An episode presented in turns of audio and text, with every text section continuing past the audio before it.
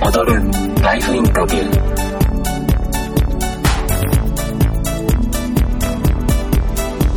こんにちは。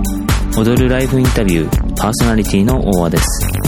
この番組は多彩なバックグラウンドを持つゲストをお迎えし世界にたった一つだけのライフストーリーをお届けする番組です。前回から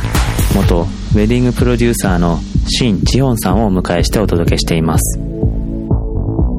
チヒョンさんは韓国のソウル出身。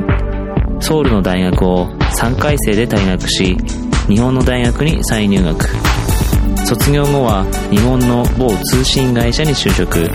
その後オリジナルウェディングのプロデュースをしている会社に再就職されたという経歴の方です。第3回目は社会人になってからのお話です。大手企業に就職した理由とは？また全力で仕事と向き合う中で気づいたこととは何だったのでしょうか。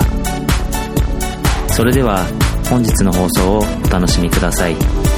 踊るライフインタビュー。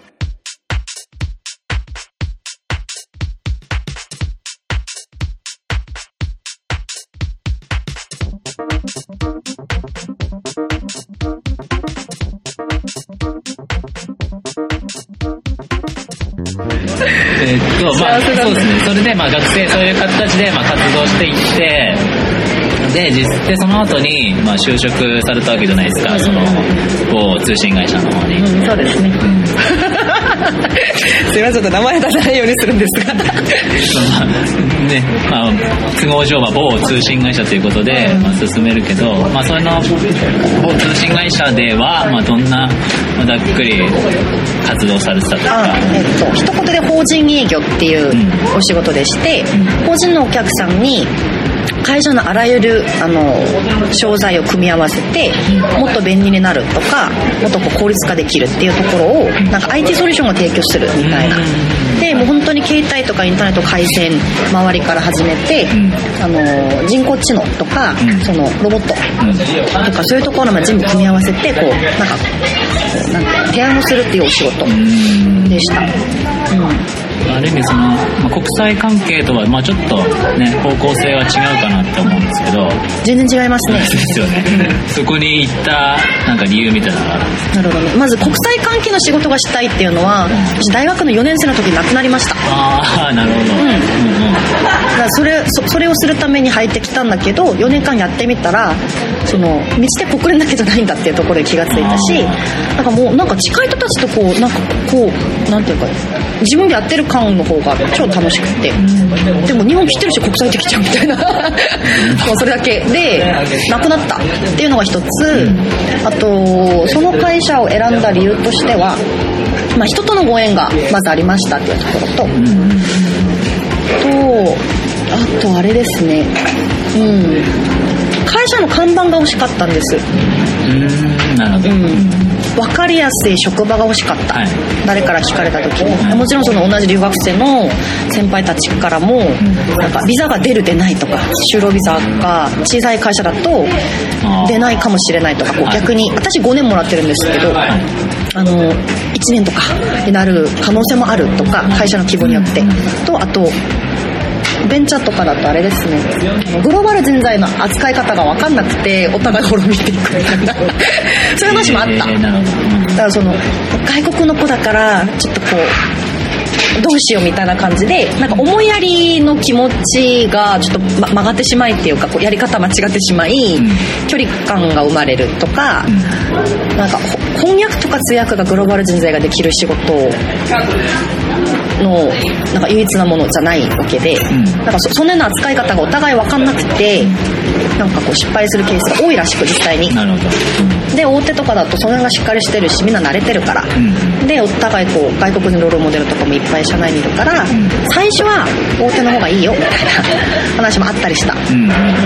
でもそれそれは全部言い訳でただ参考にしていた後押しになった理由で、まあ、一番の理由は、そうですねその看板が欲しかったです、ただ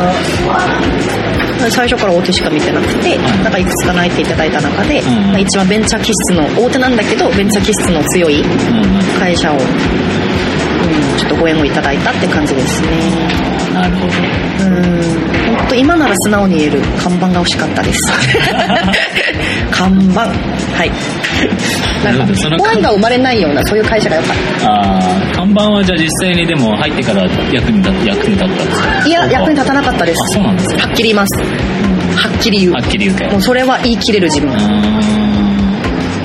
関係なかったそうなんていうかなその会社の名刺を持ってる自分に反応する人って結局続かなかった。し私も心惹かれなかった。なんか向こうはどうだったか分かんないけどそういう人ばっかだった。しあとなんだろうなそのここの会社のこのすごいあの法人営業の舞台の中で一番花形のところだったんですよ。なんか持ってるお客さんが全部50億円超えるあの売り上げが。へなんかそういうお客さんだけを扱ってるところでもう超大手と仕事してたからなんかそういうつながりがあるんだけど、ん。なんかこの会社の新地ヒョンですって出した時の反応と、うん。なんか全く違うそれを出さずに新地ヒョンですって言った時の反応が全然違くてこれはやめたからうん。気づいたんですけど何の名刺もないけど、いうんなんかこう生きたいと思ってる新地ヒョンですって言った時の、なんかやるよ助けるよっていうその反応あがこれなんだろうみたいな。だかーらうまく言葉で話せないんですけど分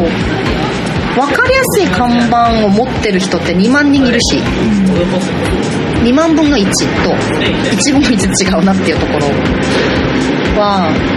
卒業してから分かりましたねやめようとしてます。うん。でこれからどうするか分かんないけどとりあえずこうなんか行きたくてみたいな話をした時に、これあるよあれあるよこれやろうこれ手伝うこれやるみたいな、うん。もうすごい泣ける3ヶ月ぐらい無職の時代があって。その時に気がつきましたね。看板っていらないなっていうか自分で立ってる人に地に足がついてる人にみんななんか光を感じるんだろうなっていうのはその時に分かった。でもこれもその会社に入ってその分かりやすい名刺を持ったからこそ身をもって分かってるものかなとは思っていて何一つ無駄にはなってないんです。本当に。辞めてから今も一緒になんか本当にやりたかった仕事とかできてるし、うんうん。どうですかレッツさん？なんかでもずっと聞いてるとやっぱりうん。やって分かったこと経験して分かったことっていうのが多いんだなって思うしうんうんうん。そうですね。なんか結局だからその何かこう動いてみないと見えないものっていうのを見てきてるっていうからこそん。感じて残ってるものがあるってことだと思うんですようんだからなんかこれから何かをしたいとかうん。思っちゃう思ってる方たちっていうのもやっぱなまず何かそう感じてることを動いていってやっぱりそこで見えたものっていうのがあ今話してくれたような人に伝えられるようなことになってきたりすると。うん。うん。うん。それがまさにこう聞いてるとその塊というか残ってるものを伝えてもらえてるなと思う。うんやった結果の感じたことっていうのをまさに言ってもらえてるって感じですよね。なんかえっと解釈が素敵。いやいやいや。うまくまとめてくれてる。えー、なんか飛行機飛んでるよ。飛行機ヘリコプターえーでは、まあ、その某通信会社を、まあ、退職してはいそれから、まあ、どういった活動をしてきたとか、うん、の部分をちょっと聞いていきたいと思うんですけど、そこから3ヶ月ぐらいなんか遊びましたね。うん無職。自分の中の概念だとね無職っていう言葉なんだけど。うん。なんか学生が長かったから学生の時ってあの休みがちゃんとね冬休みとかあの春休みとかあるけど決まってるじゃん。このまた走るためのこの期間まで休みますみたいな概念だけど自分が退職した時って自分で休む期間を決められるわけよ。でその体験ってすごい大きかったなと思って。いつまで休むか自分で決めるし次を自分でまた決められるっていうところが怖くもあったしなんか守られてないから。大学って、ね、休学した。らそれでもなんか守られてる感あるじゃん、うん。踊る場所があるし。で社会ってそういうとこじゃないなっていうのをなんか日々いろいろ考えてた。嬉しくも怖くもあった。しなんかそういう情緒不安定みたいな感じで 3ヶ月間過ごしてで自分の中である程度不安が取り除かれた時に残ってったのがその次の会社でジナルウェディングを作ってる70人規模の会社だったんですけどその会社だったでそこに、まあ、ジョインするっていう形で手を挙げてでそのプロデューサーになりたかったんですねそのオリジナルウェディングを作る、まさにその、はい。まあリーダー格に当たるところを、うん。それが欲しくて入ったしそこで4ヶ月間やって3日前に今最終出社日で終わったとこなんですね。はい。ね。じゃあそのって感じです。はい。うーんなるほど。じゃあそのオリジナルウェディングの時のまあなんか話じゃないけど、まあこんな活動、まあ、こんな経験したっていうところ。う本当に素晴らしい会社でした。ーん超感謝してるし本当自分の人生の角度変えてくれた4ヶ月だなと思ってます。だからもちろん自分の弱さとか向き合いきれないところだとかなんか受け入れきれないみたいなすごいちょっと曖昧な言葉なんですけどそれに耐えきれなかったっていうのが一番の原因ででその次になんかフィジカルなところがちょっと関わってくるんですけどなんかあんまりこう、ね、寝れなかった、来 这今すごい成長してる会社だから、まあみんなでその理想としてる働き方本当に在宅勤務をするとかなんか会議だけこうなんか2日来てなんとかするとか、もうあの国に支社を建てるとかもろもろみんなが理想としてる形はあったけれどそれを作ってる過渡期だったんですね。っていうのは過渡期っていうのはしんどいじゃん。そうですみんな投げ出してそこにぶっ込まないとその理想って実現しないからめっちゃ頑張ってるところであと23年ぐらいかかるかもしれないけどその時期に自分がじゃあ一緒に走りたいのかっていうともうなんか精神的にもったなくなった。体的にもそうだったしな4ヶ月間あったうち全く仕事をしなかった日が1日だけあって。で普通に休みっていうとあのどっかの自分が好きな場所に出向かってでそこで仕事をする日だったのね、仕事自体すごい楽しかったしもちろんめっちゃ難しい仕事だったんだけど、超やりがいがあるし、まさにその、ね、前の某通信会社を退職した時に残ったのがなんか良くも悪くも自分こう、ね、心が触れないことに立ち向かえないからなんかワクワクすること？でお客さんと抱いて泣き合える仕事がしたいっていうところだけ残ってったので、まさにそれができる仕事でもあった。なんか全てはあったけどその分本当に人間力がめちゃめちゃ求められるお仕事でただスキルの話ではないしすごいなんか本質を見抜かないとその人の人生と向き合うっていうかなんかそういう感じだったのね。すごいなんかこう説明しづらいんですけど。うん。うん、で、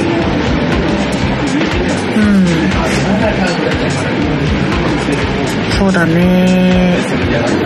何を学んだのか、うん。まあ自分のすごい基準を高めてくれた。4ヶ月だったな。本当みんなプロだし本当妥協しない。マジで。でうんもうなんか泣きながらもがきながらすっごいなんか見苦しい姿でもやるっていう本当それの集団だったので会社っていうよりは集団だったので本当に。従業員は一人もいなくてっていうのが掲げてるものだったし普通に自分の事業やりながらやってる人たちもいたりするし。で、うん、ただねそういうこう未来をじ自分が理想としているものを全部プランニングして欲しい未来を手探り寄せるっていうのが考え方だったので全て設計してその通りに描いて実現していくっていう超逆算思考。で3倍速で生きるっていうのを決めてるからものすごいスピードなんですよ。えで本当に美しいものが作れたし、なんか本質にたくさん毎日触れ合える環境だったんだけど、うん。だから自分がそんな弾き方がしたいのかっていうとそうじゃなかったなっていうところに気がついた、幸せって超大事だし良くも悪くもなんか自分のペースをすごい大事にしてるなっていう感があったりして、うん、なんか人の幸せを作る仕事なんだけど自分が幸せになれないなっていうのが嫌感があったの。ね、それでもそれが言えなくてなかなか。でみんなその中でも超頑張ってるし私一人のくよくよしてる人の影響力って半端ないから、どんどんなんか言えなくなるみたいなものがあったりした。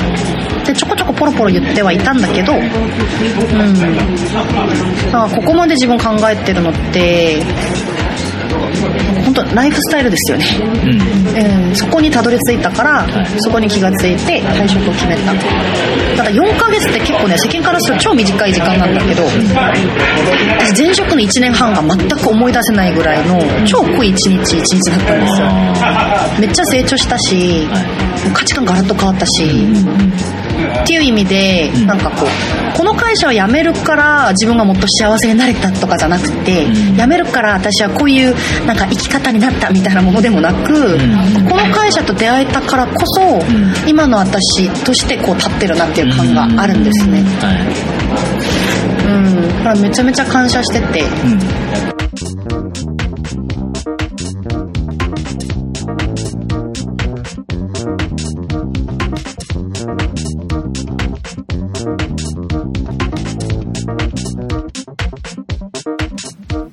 通信会社に就職した時は大手企業の看板が欲しくて入社したけれどもそういった看板に反応する人とは関係が続かず地に足がついている人に惹かれることが分かったということでした。またウェディングプロデューサーとして泣きながらもがきながら見苦しい姿でもやるという環境で全力で取り組んでいく中で自分が求めているライフスタイルが見えてきたそうですね。次回最終回はこれまでの経験を通して劇的に変化した価値観についてのお話です。それではまた次週お会いしましょう。踊るライフインタビュー。